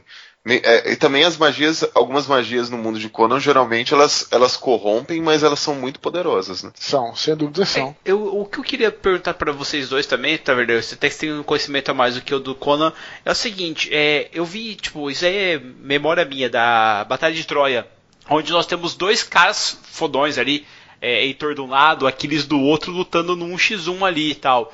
O Conan tem dessa pegada também, galera, de tipo chegar e o cara mais forte daquela vila desafiar ele, ele ter que lutar contra o cara é, no mano a mano, não tem isso os contos? Cara, eu sinceramente não estou lembrando de uma situação específica que isso acontece. Mas, claro, não vou conseguir lembrar de tudo. Mas não veria nenhum problema disso acontecer, não, cara. É, eu, eu não. Eu acho que você está falando de código, né? Eu acho que o, o Conan assim, tipo, ele não é um bestão, né? Ele, como eu falei, eu considero o Conan um cara culto pra caramba, porque ele conhece gente pra caramba, mas ele é um mercenário e ele faz, ele é sobrevivente e ele é um barbarian, cara, mas ele não tem um, eu nunca vi ele com um código é, inquebrável a não ser as promessas que ele faz, assim.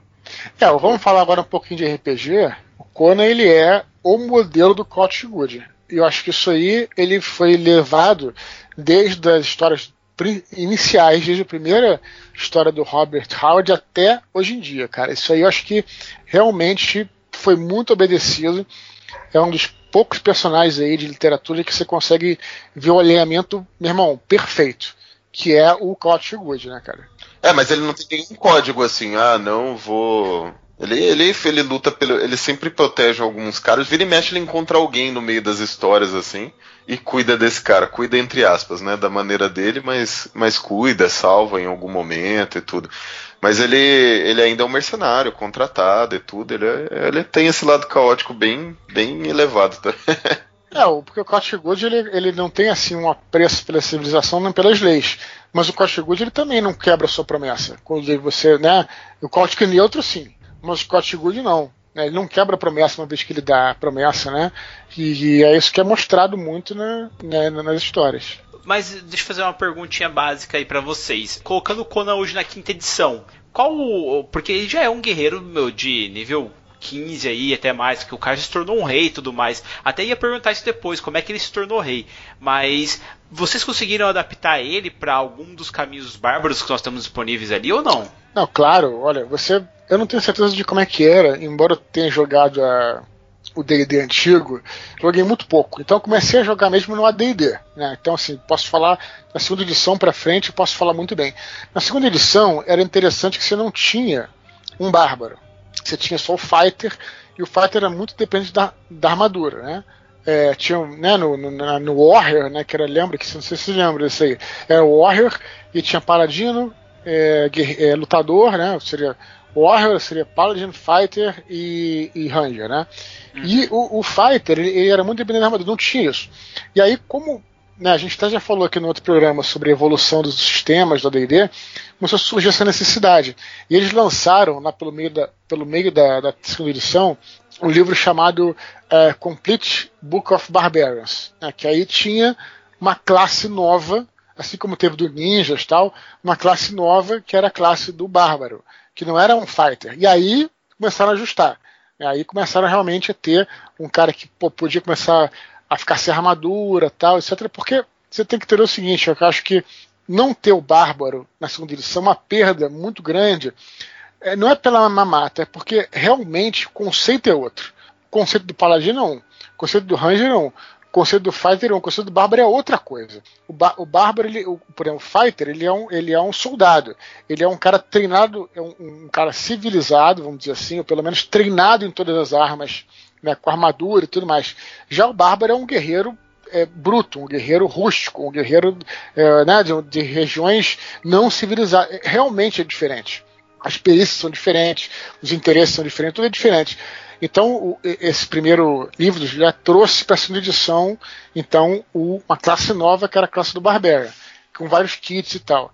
A, segunda, a terceira edição, pô, nem se fala, que já começou a ter o Bárbaro mesmo, respeitando todos né, o que você vê realmente do Conan, com a fúria, com você não poder usar armadura pesada tal, e pô, e a quinta edição, logicamente, continuando com isso, né? Que você tendo o Bárbaro, que é aquele.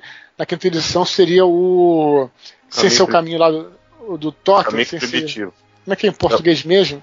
Que caminho é o... primitivo. Não, mas, mas aí tem dois, que é o do Totem, né? E o outro que seria ele. O caminho primitivo é o da Fúria, né? Que ganha frenes e tal, não sei o quê. Isso. E o do. Puxa, o do Totem é guerreiro totêmico, eu acho. Isso, é, isso, guerreiro é. totêmico. E qual que ele seria? Ele seria o Furioso ali ou, É, ou o não, caminho, do Totem? o caminho do Furioso. Isso. O caminho do Furioso. Porque, tipo, cara, o.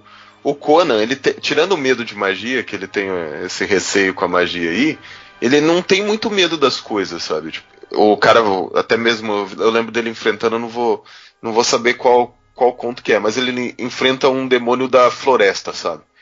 E daí ele vira pro cara e fala, e fala assim, meu, você não matou os, os seus inimigos porque você tem essas garras e essas presas e tudo mais. Você- o que matou seus inimigos foi o medo, mas eu não sinto medo, sabe? E tipo, o, quando ele liga o frenesi e a fúria inconsciente, que, que na verdade esse nome é bizarro na 5.0, porque na verdade você tem uma consciência, você não pode ter medo e você fica. Você ganha um volume maior de ataques e você. Meu, isso é perfeito pro Conan, assim. Eu acho que o Bárbaro, o Bárbaro quando, quando ele perdeu a, a característica de, do não controle pela fúria, ele ficou muito mais parecido com o Conan, sabe? É. E aí entra a minha pergunta, Dudu. Como é que o Conan virou rei? É, olha, o Conan Rei, na verdade, é, tá numa história chamada é, Conan the Conqueror, né? Conan o Conquistador, que não é do, do Howard, né? É, não lembro também de quem é, não sei se é do Sprague de Camp ou do Lynn Carter, que foi feito depois. Na verdade, ele virou rei quando ele, ele invadiu Aquilônia. Aquilônia era a nação mais gloriosa assim, do seu tempo, né? O topo da, da nação tal. E ele já era um general da Aquilônia, na verdade, como eu estava falando an- antes, né? Nessa história original, que é além do Rio Negro, ele já era um capitão da Aquilônia que foi mandado para a fronteira para defender os caras. Depois ele vira um general. Quando ele vira um general, que acontece é que ele vira, como, claro, como ele é, um, ele é, ele é foda, né? O Conan, porra, realmente é um personagem de destaque no mundo, não pode negar isso. Ele começa a ser um general muito poderoso. E aí os, o, o rei da Aquilônia, ele resolve afastar o Conan, né, mandar o Conan para longe, como acontecia muito em Roma, né? Se pegar Roma, se o cara começa a ficar poderoso, você mata o general, manda ele para fronteira, para ele não poder não ameaçar o próprio imperador. Manda ele pra Grécia. É. Fala assim, sai daqui, cara. Volta daqui seis anos porque a gente vê o que a gente faz com você. Exatamente. Aí o Conan, enfim, se sentiu traído aí, voltou para Aquilônia, e aí você tem lá uma, um plot que envolve lá o, o e tudo mais, e aí ele vai e enfrenta, enfrenta esse cara e toma a coroa e senta lá no, no trono de rei, e assim ele conquista né, o, a- o trono da Aquilônia, que é a nação mais gloriosa do seu tempo, né? Segundo o Howard Nery Boreano aí. Aí, galera, se vocês querem o mapa do tesouro, sejam um bárbaro, conquistem uma coroa dessas. O- você curtiu o, o filme novo do Conan que saiu? Cara, eu não gostei não, cara. Olha, a única coisa que eu achei boa naquele filme, pra também não só falar mal, porque eu já, pô, falar mal todo mundo já falou e tal. Tem uma coisa que, que vale naquele filme, que, que, é, que são os cenários. Eu acho que os, os o cara que fez a, a direção artística lá pegou é, uns desenhos que são muito clássicos mesmo, é, baseado na espada selvagem, tudo, pô, umas, uns palácios magníficos e tal, e realmente animou aquilo e no computação gráfica ficou legal, sabe? Os cenários são. O ambiente é maneiro e tal. Mas eu achei, pô, a história não foi uma história que fizesse jus ao que é a Era Boreana, né? É, eu achei que, pô, a atuação do. Eu achei que o. o como é que é o nome do menino lá? O Momoa não ficou bom como Conan. Não sei se eu culpo só ele, talvez a direção, que ele pô, fez umas caras e bocas e tal. Foi uma coisa que não, não ficou muito compatível com Conan e tal. Então, assim, é, é uma coisa até que é um pouco contraste, porque tudo que foi feito do Conan até agora tinha sido bom. E aí foi uma coisa que não tinha nada a ver com o Conan, sabe? As histórias do Conan, o ambiente, o, do- não o ambiente, mas assim, o clima, né? Do que, a atmosfera que, que da era boreana. Então, pô, achei, não gostei não, O cara. bárbaro não pode ter carisma. Essa que é a verdade. O Momoa tem muito carisma. Tem que ser o Arnold, o cara fechado. Ô, louco, sabe? o Arnold tem carisma pra caralho, maluco. Você tá louco? É, um outro tipo de carisma, né? É outro tipo de. O Arnold tem respeito, ele, ele pega, você entra no lugar, você respeita ele. O Momoa não, o Momoa abre o sorriso. O Arnold chega pra você e fala assim: Eu vou transformá-lo em um pedaço de cocô. E você realmente acredita nisso? Porque ele é o cara, velho. Se você pegar a musculatura dele na época que ele fez o Conan e pegar o Momoa, eu acho que o Arnold é ainda maior e mais forte do que o cara, velho. O, o Arnold tem aquela presença intimidante do Bárbaro É. level 10. Não, olha, o, o, Conan ele, ele é um cara carismático, mas é outro tipo de carisma. É o carisma de intimidação, né, cara? que, que, que pelas, realmente pelas regras, né, assim, é, ainda tá um pouco assim, meio, meio estranho, assim, isso aí, né? Porque você vê, realmente é diferente. Né, se pegar um carisma como, por exemplo, do Tyrion, do Game of Thrones, e um carisma, pô, de um cara que é, tipo, pô, o cara, cara não é carismático, mas é, o cara assusta. Você vai usar isso com carisma, ainda é, ainda é um gap de regra, assim, uma, sei lá, um, uma, uma, coisa assim que não, ainda não, tá, não ficou perfeita no jogo, não ficou perfeito no jogo, entendeu, cara? Também não sei de dizer. Mas é um carisma diferente. Então, nesse quesito aí, cara, eu acho que vai muito do mestre é, de pegar e substituir. Por exemplo, o Barbena, ele não precisa rolar aí uma intimidação que rola carisma. Pô, ele poderia rolar com a força, cara. É, mas, mas, mas antigamente, sabe? Hoje dá para fazer isso ainda, né? Sim, Você não tem a perícia, né? Mas, por exemplo, se o cara falar assim, pô, fui lá e dei um murrão na parede para intimidar o cara, por exemplo, né? Você pode falar para ele fazer um teste de força, né? De, de atributo. Mas é, é, eu concordo que é uma coisa bem estranha, porque o cara não pode adicionar os bônus na intimidação e tudo mais. É, é bem estranho mesmo. Tem um gapzinho. Olha, pela regra, porque a gente não usa muito isso, até porque na ficha tá escrito lá para facilitar até a vida do cara, tá escrito do lado qual é o atributo que está relacionado. Mas no próprio livro, eu não tenho certeza se isso é no Dungeon Master Workshop ou se é no. Não lembro onde é que é. Mas está bem claro que é muito. É, até, eles até te aconselham você fazer como você fazia no, no White Wolf, que você é, canta na hora. Você fala, olha só, jogue sua intimidação, força mais intimidação. Não, sempre no, no vampiro você fazia isso, no lobisomem e tal. Você falava, tinha lá, ah, joga a tua, sei lá, joga, o cara pensava na hora. Joga a tua manipulação, mas, mas inteligência, se funcionar. Isso é uma coisa perfeitamente possível, inclusive está no livro, só que a gente não usa. Mas poderia usar. Né? Claro, eu teria que botar a intimidação, só o, só o score da intimidação, sem, sem somar também com, a, com atributo na, ficha, na fichinha, né? É, é, fica mais difícil. Mas é possível fazer sim, cara. Talvez é, numa mesa mais... mais experiente, né? Exato, mais... isso que eu ia falar. É, principalmente falar. tá jogando muito tempo junto, já tem uma sincronia, já tem uma, uma empatia maior e tal, já dá pra. Já, dá pra, já sabe o que, que, o cara quer de verdade, sabe? Tem mestre que, conforme o tempo passa, você já sabe o que, que o cara quer dizer, o que, que o cara quer fazer e tudo mais em determinadas ações. Eu acho que já dá pra, dá pra fazer sim, é uma boa ideia, hein, cara. Isso. Isso. Isso. Ó a galera da não, mesa aí. Mas a ideia, não é, ideia, a ideia não é minha, não, tá no livro, de verdade. Né? Oficial isso aí. É uma pergunta e... rapidinha aí, ô Taverneiro, só interrompendo o raciocínio, cara. É, o Conan em si, ele tem aquela pegada do Barbarian de ser meio lerdo e forte, tipo um touro assim, cara, ou não? É, tem alguns lugares que ele utiliza mais a rapidez ali, tipo, como se fosse um. Não sei se vocês já leram do Bernard Cornwell, o Sharpie, porque eu acho que ele tem muito mais a ver com Conan do que eu achava, sabe? Que ele é um soldado bruto que sabe lutar pra caramba, só que em certos momentos o cara é forte como um touro, mas ele preza muito agilidade, sabe? Em alguns uhum. lugares, assim, até mesmo a furtividade. Isso tem também nas histórias deles ou não? É só tiro, porrada e bomba? É, você pode até considerar que o Conan é um personagem super mamateado, né? Seria um personagem assim que tinha muitos atributos altos, como, como considera dessa forma. Vamos, vamos dizer assim, talvez até fizesse sentido. Tanto é que ele acabou se tornando, é, até em termos literários, é, você pode até colocar que é um cara que. Tanto é que ele foi, virou, virou, saiu do bárbaro e virou o rei da Aquilônia. Então você pode entender que o cara realmente é um é, é excepcional em tudo. E ele realmente tem, assim, não é só força, embora a força seja mais conhecida e tudo mais, pô, sem sombra de dúvida, cara, várias histórias é, é, originais, assim, ele escreve Pô, o cara é ágil como uma pantera.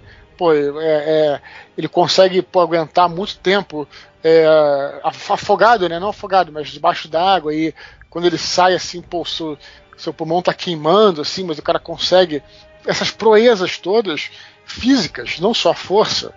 Provavelmente, pô, o cara não pensou em termos de RPG, né? O Robert Howard não pensou que tinha força, constituição, destreza e tal, mas colocou ele como um cara, um atleta, né?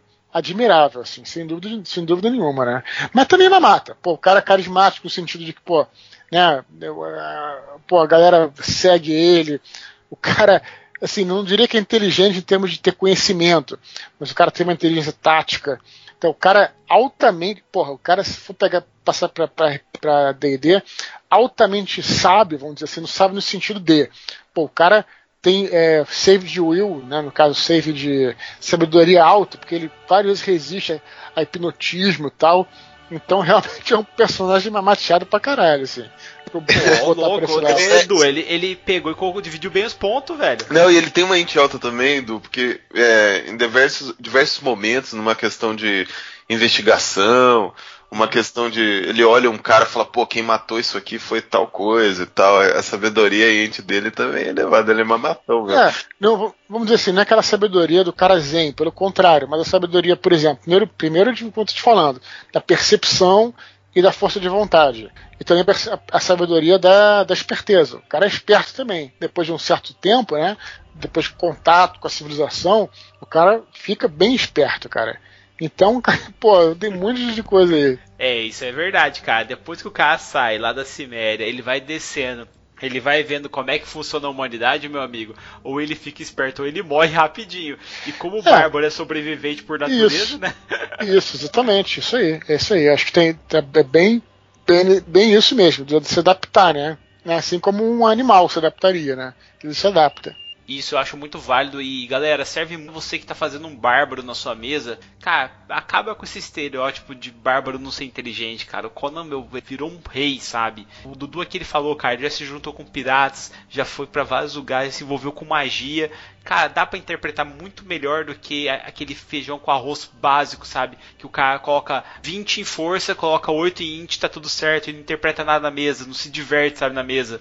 A parada do bárbaro hoje é você conseguir colocar ele como um chefe de tribo, por exemplo, você colocar ele como um guerreiro nômade que está em busca de vingança, seja lá isso, ou mesmo um guerreiro que está conhecendo esse mundo novo. Não sei em qual mundo vocês estão jogando aí, vocês estão nos ouvindo, mas cara, vocês podem pegar aí essa era iboriana nossa, cara, tem muita coisa legal que você pode colocar aí, desde as ruínas de Atlântida que pode existir ali, até mesmo cultos sombrios de deuses que vieram do espaço, igual o Eduardo colocou aqui, sabe? Se você colocar uma pegada só de Cthulhu nas suas mesas, sério, vai dar um toque tão legal a mais, até porque, se eu não me engano, o próprio Conan tem medo dessas coisas, cara. É uma coisa que os seus heróis ali, os seus personagens, não vão entender com facilidade, cara. Se você pegar e colocar um portal aí, alguma coisa que leve eles a esse local, a essa era, eu tenho certeza que vocês não vão se arrepender disso não, cara. É um puto no prato cheio.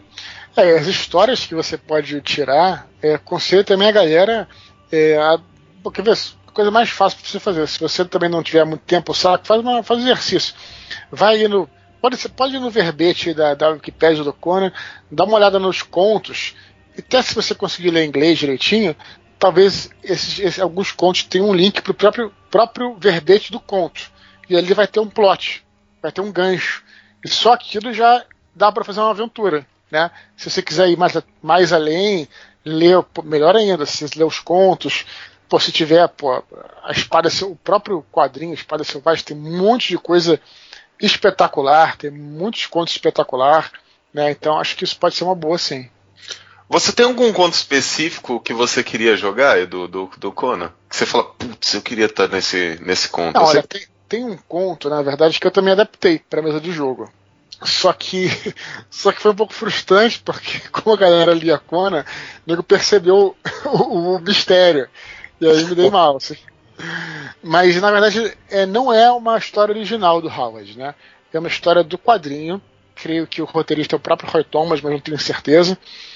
É uma história, mas eu vou, vou contar porque ela é muito a cara da era boreana, que é o seguinte também. Eu já tem um, um, tipo de história que é o que eu mais gosto particularmente, talvez até por isso que eu tinha puxado o chutal do Crepúsculo, que é ele chegando numa, numa ruína. Sabe, isso tem muito e é uma parada que eu adoro, assim. Tem gente que gosta mais de pirataria e tal, mas eu gosto muito de chegar numa cidade abandonada, ruína, e o que, que, tem? Que, que tem que explorar esse lugar, sabe? Eu acho um barato. E tem uma que ele chega numa cidade que ela é é inspirado num conto original chamado Pregos Vermelhos, mas não tem nada a ver. A cidade era fechada, né? ela é fechada tal, e é interessante porque pô, a cidade tem, um, tem uns muros assim, tem uns muros internos tal, mas tem um, colocaram assim um, uns telhados na cidade, sabe? Fecharam a cidade com uns telhados assim de, de, de palha, de coisa e tal, e eles entram na cidade, tudo bem. e na realidade descobre que na cidade está cheio de vampiro. Os vampiros fecharam a parada para poder né, não pegar a luz do sol. E quando eles entram, fecham as portas e eles são atacados pelos vampiros. Assim, mais ou menos, claro, que antes tem uma exploração, o cara vê né, pistas, né? Pô, um cara sem sangue, tem toda aquela investigação, e depois vem que na realidade a cidade está assombrada por vampiros tem que sair dali, né? E vampiro não é um bicho fácil no, no RPG, né, no D&D. Então usei um pouco dessa história que mas que eu gostaria de jogar, cara. Depende do mestre que mestraria para mim. Qualquer história aí que, pô, legal, assim, história de pirata, bacana. É muita coisa assim de, como eu tô falando, invadir torre, subir torre, que você usa, pô, né, todas as habilidades do personagem, pô, usa o atletismo, né, o escalar, né, e, e, e, tanta coisa que você pode usar num, num dungeon mesmo, né. Tem muita coisa de dungeon também, que é bem clássica do D&D que você pode usar nos seus jogos, né, que também tem muito do, do Conan, sabe. Se fosse fazer uma ficha do Conan, você faria ele 100% Barbarian? Cara, olha, sabe que existe uma, uma contradição, né? No, antigamente o pessoal fazia multiclass, hoje em dia acho que não precisa. Desde a terceira edição que não precisa. Eu pegava muito classe de rogue, né? Mas, pô, você vê, o Bárbaro, ele. Bom, se bem que hoje depende do background, mas até na terceira edição, por exemplo, você pode ter lá o, é, é, stealth, né, a furtividade, você pode ter coisa para escalar, você pode ter assim, acho que todas as tem, tem umas habilidades assim, de ladrão, não roubar, furtar bolsos, mas algumas habilidades de ladrão já estão incluídas. Você pode usar no Bárbaro tranquilamente hoje em dia. Então, eu acho que o Bárbaro, esse caminho primitivo que você falou, da quinta edição, ele é exatamente o Conan, cara, sabe? Não tem muito o que mexer. Inclusive, em termos de armadura, se o cara não precisa de armadura, pode usar, mas se quiser não usa tal. Pode usar escudo ou não. Então, hoje em dia, eu faria ele 100% do Bárbaro. O nível depende da época da vida dele, né? Pode chegar de, sei lá, de 5, de 3 até 20 dependendo. E, e, os números mamatas também, né? Tem força alta, tudo alto, né? Uma matada, né? O, o, Bárbaro, pelo menos o maior contato que eu tive é, foi com o quadrinho, né? E o quadrinho é aquilo que você falou, né? Do cara acha um machadão ali ele tá usando o machado. Usa a lança pra caramba. Ele fala, pô, se eu tivesse aquela lança que eu arremessei naquela outra criatura, você tava perdido agora. Então, tipo, ele vai usando o que aparece, assim. É, eu gosto muito é, desse estilo dele de tipo, eu sou autossuficiente, entendeu? Eu, eu vou, Isso, é. vou, pegando o que tem. Mas você faria alguma arma especial pro Conan, assim? De jeito nenhum, cara. É, é, é assim, como eu tô te falando, pelo original e pela até mesmo pelos quadrinhos e também pelos contos, ele nunca teve, teve nenhuma arma especial e justamente o legal foi o que você falou, né? Que não tenha. Então não faria nenhuma arma, não. Eu, no filme é legal até ele ter aquela espada, né, ter uma coisa interessante, até como ele encontra a espada tal. Mas não, não sei, cara. Eu acho que o bacana é justamente o cara ser isso, né? Joga o maluco, sei lá, e afoga ele, joga ele no meio de uma ilha ele vai sobreviver. Esse é o legal do Bárbaro para ter o conceito do Bárbaro, em oposição ao guerreiro, né, que também é um conceito maneiro. Mas o guerreiro, pô, um cara civilizado, tem os documentos dele lá, tem as, depende da armadura, que também é legal, não é ruim também. Né? Tem uma espada, né? aquele especial, que ele né? tem lá os estilos, o, o, Fighter ele ganha lá os estilos, estilos de luta, né? Eu acho que o Barbero não tem isso, né? Os estilos de luta e tal. Então isso, não, isso o Barbero é tiro, porrada e bomba, Exatamente, velho. Ele vai é. e bate. É. Mas é óbvio, é óbvio que você como, pessoa, você como jogador pode sair também desse estereótipo, né? E cada um faz o que quer também. Ah, com toda certeza, cara. Não tem como você escolher certinho trilhar um caminho de um guerreiro sendo barbera. Até porque eu acho, assim, na minha opinião, o barbera dessa edição, na quinta edição, ele tá muito forte, cara. Essa parada dele tomar metade do dano, nossa, velho, é muito forte, sabe? É, é, é animal, cara. Você acredita que ele é o, é o Conan, que ele pode entrar no meio de um exército e quando tá todo mundo morto ali no chão, de repente o bárbaro se mexe ali, tipo, ele levanta e tá machucado. Ele olha e realmente daí ele vê a filha do gigante lá. Ele é o único cara que sobrou do campo de batalha inteiro, sabe? Eu acredito nisso. Pô, eu, eu tinha um. Uh, jogando aí, na, na, tava mestrando nos últimos jogos aí de, de, que eu tenho, tem um cara que é um bárbaro anão, cara. Pô, uma, o cara tá com monstruosidade de hit point. E o cara e nem, é uma, e nem é mata. A gente tá usando já até aquela regra de primeiro nível full e depois, né, seguindo mediana, né? Como tem a regra do livro, né? Nada de mamata. E mesmo assim o cara tá, porra, tá tá um tanque de guerra, cara. Fica, muito, muito, forte, cara. Né? Porque, tipo, o cara. É o bárbaro, assim, na minha opinião, é, é, tem várias opiniões, né? Eu tenho amigo que prefere é, tancar com classe de armadura, tem outras pessoas que preferem outros, outros jeitos de enfrentar a linha de frente no campo de batalha. Na minha opinião, minha opinião do taverneiro aqui, o Bárbaro é o melhor tanque, é a melhor linha de frente da 5.0. Mas isso é a minha opinião, né? Não, não entra, por causa realmente dessa questão da fúria e, e, dele tomar só metade do dano. Eu acho isso absurdaço, assim. E um, eu fico imaginando esse anão bárbaro ali, e ele, cara, deve ser um, um tanque mesmo. Pra cair é difícil, hein? Concordo totalmente com você, cara. Eu acho que ele é muito forte, mas. Bom, eu discordo da parte do, da melhor linha de frente, mas aí é, é opinião própria. é, cada, cada um tem sua opinião, cara. A minha é que um bárbaro sempre é, sempre é favorável num campo de batalha, principalmente na minha frente. O Edu, você, a gente entrou um pouquinho de bárbaro aqui para finalizar assim. Você conhece alguém ou algum personagem que marcou você como bárbaro nas mesas aí? Tem, com certeza, cara. Tinha. Bom, quando, na verdade, quando eu, mestrei Dragonlance, cara, foi, na, foi no ADD, a gente já começou a usar esse livro né, do, do Barbarian tal. Tinha um amigo meu que era muito fã de, de Conan e ele fez lá um, um personagem Storm Shadow, o nome do, do bárbaro dele. Porra, era irado, cara. Inclusive, não tinha é, um AC tão alto, na época isso era um problema, o AC não aumentava tal. Eu me lembro que, eu, que ele tinha um item mágico que era uma. uma que até é sugerido no livro do ADD, no livro do, do, do Barbarian, que é uma. é uma tinta que você bota no corpo, tinta mágica, e você ganha AC. A tinta né, te dá, uma, dá mais três de classe de armadura e coisa do tipo tal. Que aí ele ficava aqui parado com a galera e conseguia bater o suficiente. Mas esse foi um bárbaro é, clássico, a gente jogou esse, essa aventura durante muitos anos e tal.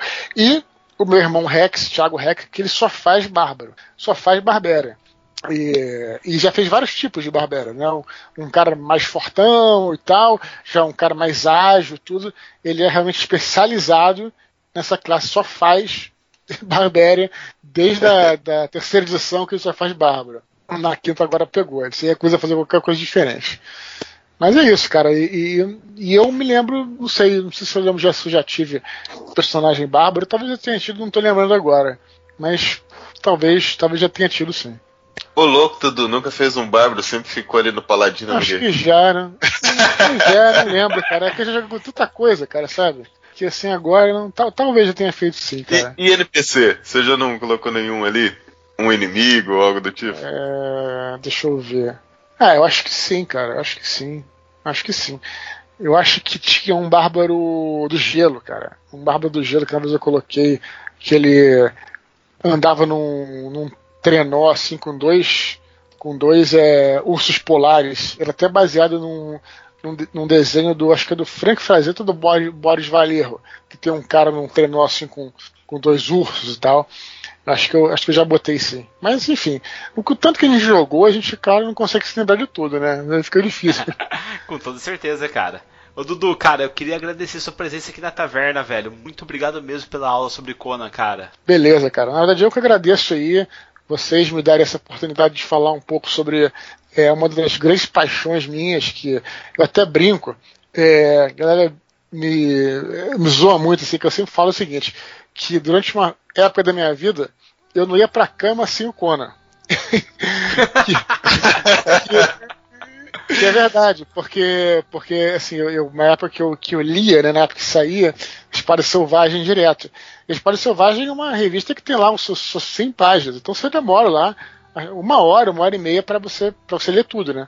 E aí sempre, cara, sempre eu ia lá, porra, comprava num dia da semana, chegava lá e lia a história inteira, né, do, antes de dormir, e aí já, né, dormia quase embalado por essas histórias assim de eras antigas, tal. Então tem um carinho muito grande por esse universo. Para mim eu considero o Robert Howard o maior autor de, de fantasia que já viveu, né, para mim maior do que qualquer um.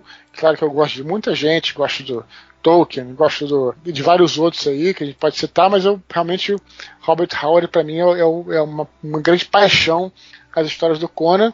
Espero que a galera se empolgue e leia alguma coisa. É, recomendo os livros da falecida editora Conrad, que você pode encontrar aí no Sebo, no estante virtual.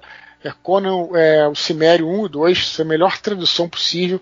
Realmente são uns tesouros assim da, do, do que saiu sobre o Conan cuidado com as traduções ruins, né? E leiam aí os, os quadrinhos também, que são muito bons. Então essa fica a minha recomendação aí. Obrigado, obrigado, Dudu, por estar aqui, cara. As portas da taverna estão sempre abertas para você vir aqui conversar com a gente. Mas, Bardo, faz o seguinte agora, cara. Aumenta esse som de tambor aí. Vamos finalizar o cast com o Conan Bárbaro estourando os nossos tímpanos. Até mais, galera. Até o próximo cast. Valeu. Falou, galera. Tchau.